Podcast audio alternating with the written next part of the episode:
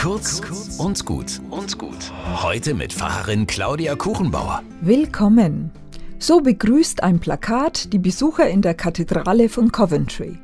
Alle sind willkommen, ob Single, verheiratet, geschieden, verwitwet, homo oder heterosexuell, alle Fragenden, alle, die was haben und alle, die was brauchen. Hier seid ihr willkommen.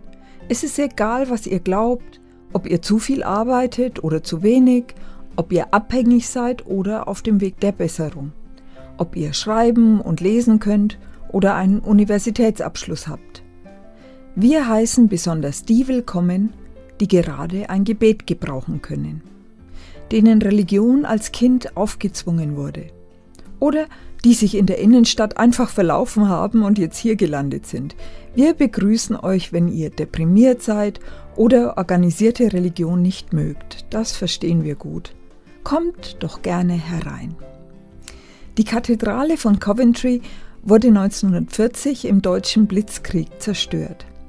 Auf den Ruinen wurde die Kirche modern wieder aufgebaut als Ort der Versöhnung und des Friedens. Und Frieden beginnt mit einem Willkommen.